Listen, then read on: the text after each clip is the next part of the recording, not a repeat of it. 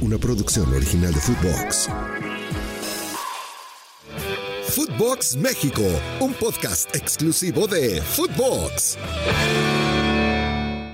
Lunes 7 de agosto. Qué placer saludarles.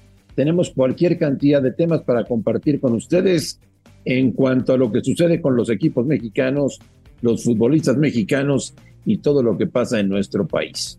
Fuerte abrazo a todo el mundo. Gracias por escucharnos en compañía del señor Daniel Alberto Brailovsky. Ruso, trae un abrazo, ¿cómo estás? Eh, Marín, ¿cómo va? ¿Todo en orden? Todo tranquilo por acá.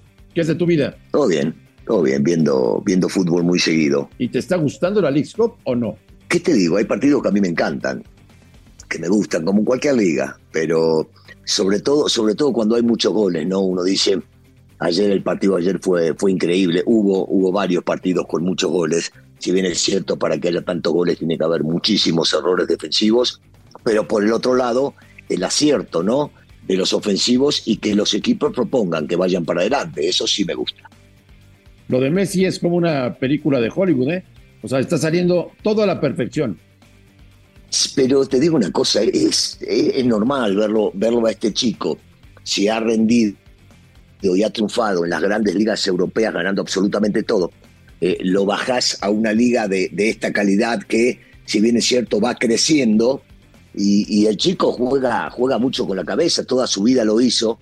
Eh, y, cada vez que toca la pelota es un espectáculo aparte, ¿no? Tanto, tanto en la mitad de la cancha como en el, sector eh, ofensivo para, para poder llegar a definirlo. De ayer, el gol que hace con Jordi, porque tengo que mencionarlo en este caso Jordi, es increíble, es un calco de muchos de los goles que hicieron en el Barcelona y donde los llevaron a grandes triunfos y grandes torneos. Es cierto, es cierto. Ahora, Ruso, eh, lo que también es un hecho es que el tipo es competitivo, ¿eh? O sea, aunque esté ya eh, en plan de jubilación, quiere seguir ganando, quiere seguir triunfando, quiere seguir levantando trofeos. Es un, es un tipo con unas ganas de ganar absolutas, ¿eh? Sí, lo, demostró toda su vida, toda su historia. Todavía recordamos los, los grandes fracasos en la selección argentina y, el tipo se quería ir, pero nunca se iba porque, porque quiere ganar, porque quiere triunfar, porque quiere que le vaya bien.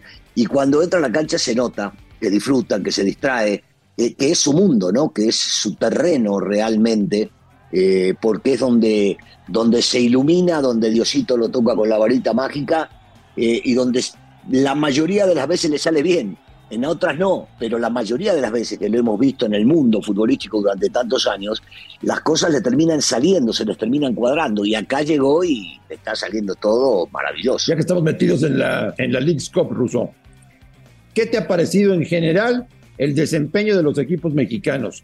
¿Por debajo de lo esperado?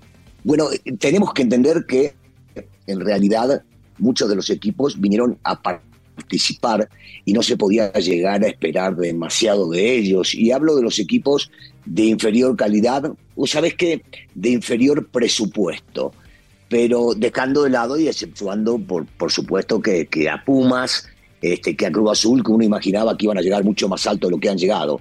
Eh, yo, no, yo no creo que tanto Pachuca, porque realmente se desmanteló el equipo y tiene que volver a, a reorganizarlo, acaso directiva, este, y el técnico Almada, que es un gran técnico. Pero por el otro lado, también, así como vemos esas decepciones, encontramos una gran sorpresa, una grata sorpresa, que es la de Querétaro. Y por el otro lado, eh, la lógica, Marín, la lógica. Eh, hablo de, de, Toluca, del América, de Monterrey, de Tigre, que son equipos animadores en el fútbol nacional y que son los que esperamos que lleguen hasta las últimas instancias. Por lo que has visto de la Ligue Cup, Rousseau, debut y despedida o esto llegó para quedarse para siempre? Yo, yo creo que tienen que buscarle alternativas y perfecciones a esto. Se me hace muy entretenido jugar un torneo de tantos equipos solo en un mes, pero, pero habrá que buscarle y encontrarle la vuelta si es que quieren seguir haciéndolo.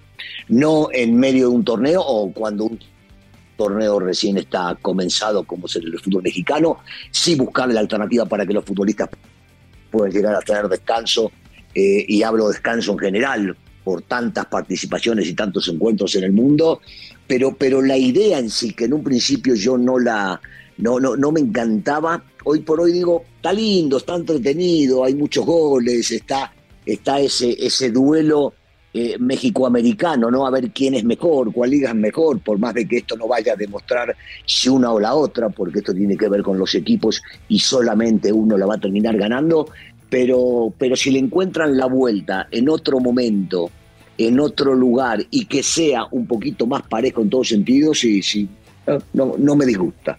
¿Han mejorado los equipos de la MLS o han bajado de nivel los equipos de la Liga Mexicana? No, yo creo que han mejorado y mucho los equipos de la, de la MLS. Hemos visto equipos sumamente competitivos. Bueno, por supuesto, por supuesto que conocemos al equipo de Vela y es un equipo sumamente competitivo y lo viene demostrando hace muchísimo tiempo. Eh, al, al, Salt Lake City uno no lo imaginaba que iba a llegar hasta estas instancias. Eh, hemos visto juegos interesantes, este, Filadelfia, Charlotte, Dinamo. No, mira, yo, yo creo que hay equipos que han mejorado, inclusive el Dallas. El Dallas ayer, si hubiese ganado, nadie hubiese dicho que era inmerecido. Eh, han crecido, han crecido los equipos de la MLS. Yo creo que eh, pegaron un salto muy, muy grande, muy grande y que, que demuestran otra vez, algunos de ellos ser competitivos como algunos de la, de la MX ser competitivos, no todos. Yo lo único que pido, Ruso, y lo vuelvo a reiterar, no puedes parar la liga para jugar esto. Sí. Tienes que buscar otro mecanismo. Por supuesto. Es inhumano parar el torneo de liga para jugar este torneito amistoso y después reanudar la liga. Y te digo una cosa, faltan todavía 18 días para que reanude la liga. Imagínate los equipos eliminados, ¿qué van a hacer ahora? Sí, por supuesto, tienen que buscar partidos este, amistosos de entre casa eh, inclusive con sus filiales, porque no está permitido de acuerdo al reglamento alguna otra cosa. Lo venimos diciendo hace, hace tiempo, ¿no? Desde que empezó esto, que es una ridiculez. Y no solamente para, para la Liga MX, también para la MLS, porque también ellos han parado el torneo. Y, termina como, como lo mencionaste, como diciendo, ah, pero es un, es un torneito amistoso, no hay problema. Y no es verdad, porque en el momento que salen a la cancha, uno se da cuenta que no son amistosos, que tanto de un lado como del otro quieren ganar como de lugar. Entonces, al no ser amistoso, hacelo un poco más serio en momentos donde no haya que parar ni una liga ni la otra. Bueno, eh, problemas de lesionados en esta League Cup. ¿A quién le puede más, Ruso? ¿A la América la de Henry o a Monterrey la de Berterame? No, las dos son, las dos son muy fuertes y muy pesadas. Si bien este, Berterame estaba siendo el goleador y vendía andando derechísimo. Eh, sabemos que, que, cuando está Henry en la cancha este equipo se comporta de otra manera. No, no, los dos son sumamente importantes.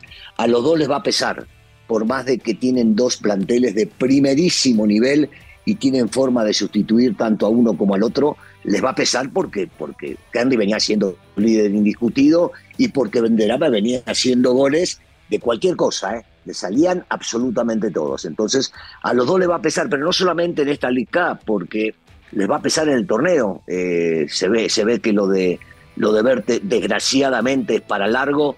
Y yo no sé qué tanto, dicen tres semanitas lo de, lo de Henry, yo no sé si es tan poco. ¿eh? Es una lesión sumamente engañosa en el gemelo. Y entonces habrá que ver cómo, cómo se cuida, cómo se repone y cómo reacciona su cuerpo. ¿Por qué es tan traicionera, Ruso? Una lesión muscular en el gemelo. Explícanos por qué. No, bueno, yo, yo no soy doctor, pero alguna vez, este, desgraciadamente, ¿no? Me ha pasado y afortunadamente puedo llegar a comentar. Porque vos te sentís bien, porque podés empezar a trotar, porque hasta podés hacer un trote más largo y más ligero y no sentís absolutamente nada. Y si quedó alguna fibra de las que están ahí metidas, este, un poquito que no ha, no ha sanado del todo, se te vuelve a romper inmediatamente pero, pero no es que se te vuelve a distender, se te vuelve a romper.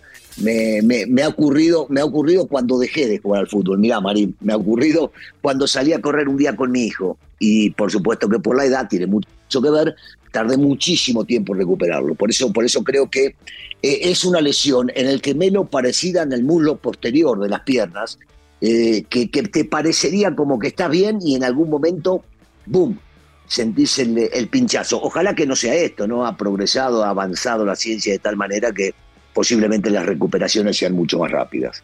Bueno, eh, Monterrey tiene al gemelo, eh, al mellizo Eh, sí, Funes Mori. Funes Mori. Funes Mori para suplir la baja de Berterame. El América no tiene otro nueve. ¿eh? El América confió todo el torneo a que Henry sería su nueve. No sé a quién va a poner el señor Jardiné en lugar de Henry Martín. La verdad es que no lo sé. Mira, tiene, tiene a, al Mozumbito, ¿no? A, Martínez que, digo, eh, en algún momento tiene que explotar, tiene buenas, tiene buenas calidades, tiene físico, este, el tipo, el tipo es metedor, no se achica, lo tiene a él para jugar en esa posición.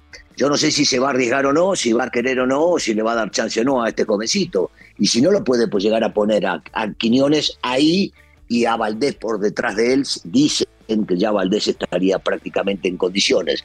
Pero, a ver, siempre salen 11 tipos a la cancha, he dicho siempre lo mismo. Las cualidades son distintas, la experiencia juega muchísimo. El, hecho de que no esté su capitán pesa y va a pesar muchísimo también, pero bueno, este, es el América, es el grande. No podés estar todo el tiempo pensando que porque no tengo a esto, no tengo al otro. Si organizás bien tu plantel, debería, deberías tener la posibilidad de poder hacer un recambio. Buenas noticias llegan desde Europa, Ruso. Sí. Se ha cerrado el trato entre el Ajax y el West Ham y Edson Álvarez viaja a Inglaterra para pasar pruebas médicas con el equipo del West Ham. Otro mexicano de la Premier League. Es buenísima, eh, por un lado, a ver, eh, lo, voy a dejar, lo voy a hacer cortito y de, lado. Para la América se gana otros 8 milloncitos de dólares. Está maravilloso por ese 20% que está metido en la cláusula. Y por el otro, para Edson, cumplir un sueño de llegar a la Premier League, siempre lo ha dicho, jugar un equipo interesante eh, y, tener eh, la competencia de, prácticamente en uno de los países que, más llama la atención a los futbolistas por, en todo sentido. Así que me parece que es un gran reto en este caso para Edson. Sigue sin saber qué va a pasar en el futuro con, eh, con el Lozano, al que lo están poniendo a jugar ya los partidos de pretemporada, pero la directiva lo está apretando para que renueve, para que no quede libre el próximo año. Seguimos a la espera de qué va a pasar con Santiago Jiménez, si saldrá o no saldrá del Feyenoord, etcétera, etcétera, Ruso. Estamos a la espera. El mercado aún sigue abierto. ¿eh? Sí, sigue abierto. Y lo de Santi está bien, firmó contrato, me parece que le debe mucho a su equipo. Y dentro de ese mismo convenio debe estar que firmo porque si me venden, entonces ustedes ganan. Y es una manera de devolverle a la institución lo que ha hecho por él en el sentido de la contratación. Eh, el Chucky es lógico, ¿no? Lo que hace el Napoli queriendo apretar como para que firme y no perderlo definitivamente y no ganar un, peso eh, terminando el torneo. Y, ojalá, te digo una cosa, ojalá se quede y que juegue y que sea titular. Al fin y al cabo estamos hablando de uno de los equipos eh, animadores en Europa en este último año. Bueno, hoy juega Querétaro Ruso. ¿Tiene chance o no?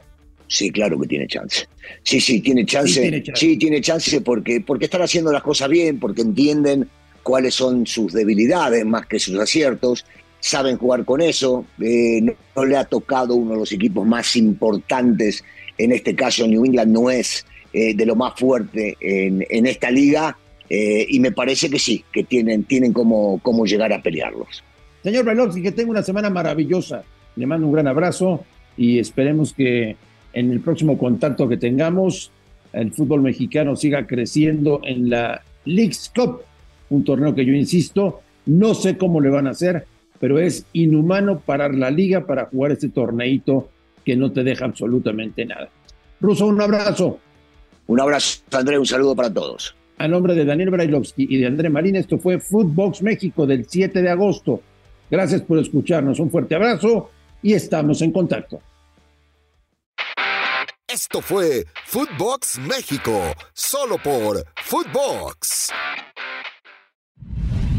Una producción original de Footbox.